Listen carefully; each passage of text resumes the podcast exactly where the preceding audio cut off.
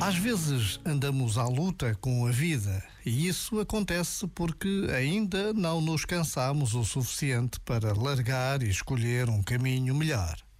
É verdade que também não dá para fazer isto artificialmente, só porque nos obrigamos ou porque percebemos que por ali não dá.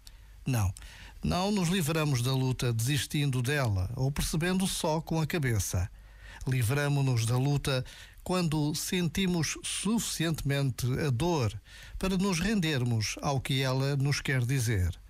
Então, em vez de nos quebrar, a dor deixa-nos mais inteiros. Já agora, vale a pena pensar nisto. Este momento está disponível em podcast no site e na app.